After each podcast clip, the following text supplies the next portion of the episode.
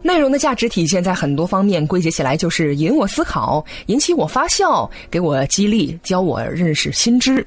那当我需要购物的时候呢，也自然会想起来你。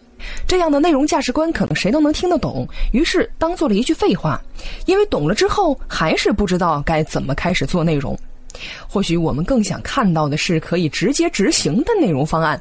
当然了，这针对的是做买卖的企业，就是那种有产品或者是有服务卖的企业。那么，对于产品和服务的企业，应该怎么做内容呢？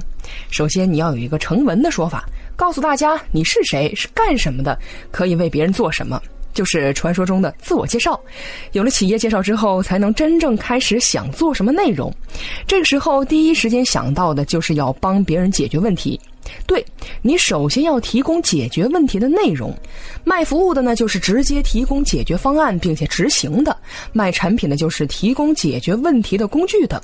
无论卖产品还是卖服务，企业存在的价值就是为别人解决问题。因此呢，企业做内容营销最优先的是要提供的内容是实用性内容。实用性到底是什么？教别人怎么做事儿，让别人变得更能干。每个企业都是各自领域的专家，知道自己的用户有什么需要解决的。你只要把他们纠结的东西进行整理分类，再逐个击破就可以了。例如，杜蕾斯就是教人啪啪啪，然后呢不断提醒别人戴套。他不断输出健康的性知识和避孕知识，让别人的性商逐渐提高。帮了这么大的忙，大家不买都不好意思了。而在提供解决方法的基础上，怎么进行内容优化呢？其实是提供实用性的内容，还是朴实的工作。如果光做好这一点，竞争力并不强。可以从这么几个方面去进行优化。第一，优化内容逻辑。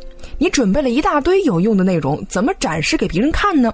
你不能把它们全部打包来一次性扔给别人，这样会让人家手足无措的。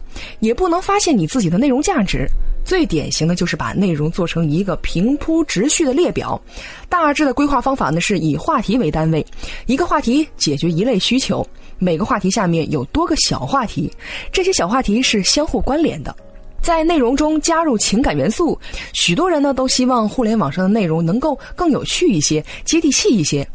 这不是让你去弄一大堆的笑话跟八卦，而是在实用性的内容加上更多的感情色彩，比如说幽默感，比如说亲和力等等。其实呢，跟一个企业相关的内容有很多，就算没有关系，也可以制造出各种各样的关系来。但是这种关系呢，是强弱不一的。首先要找到与你的品牌关系最紧密的内容来做。